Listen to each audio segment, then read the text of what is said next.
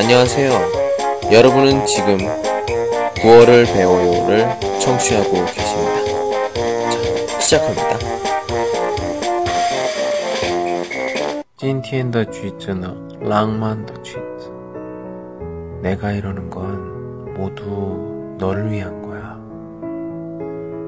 我这么做都是为你了. 모두 是都的意思. 너를 위한 거야. 是为了你的意思。一般电影里的台词，不好的人对男句或者女句说的。电影是电影，生活是生活，这样说话没有负担人。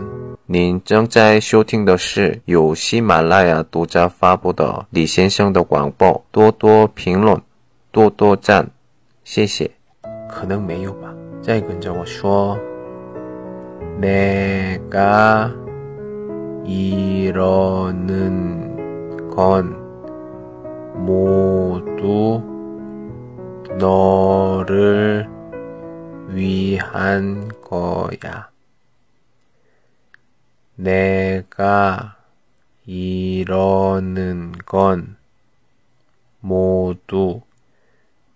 너를 위한 거야.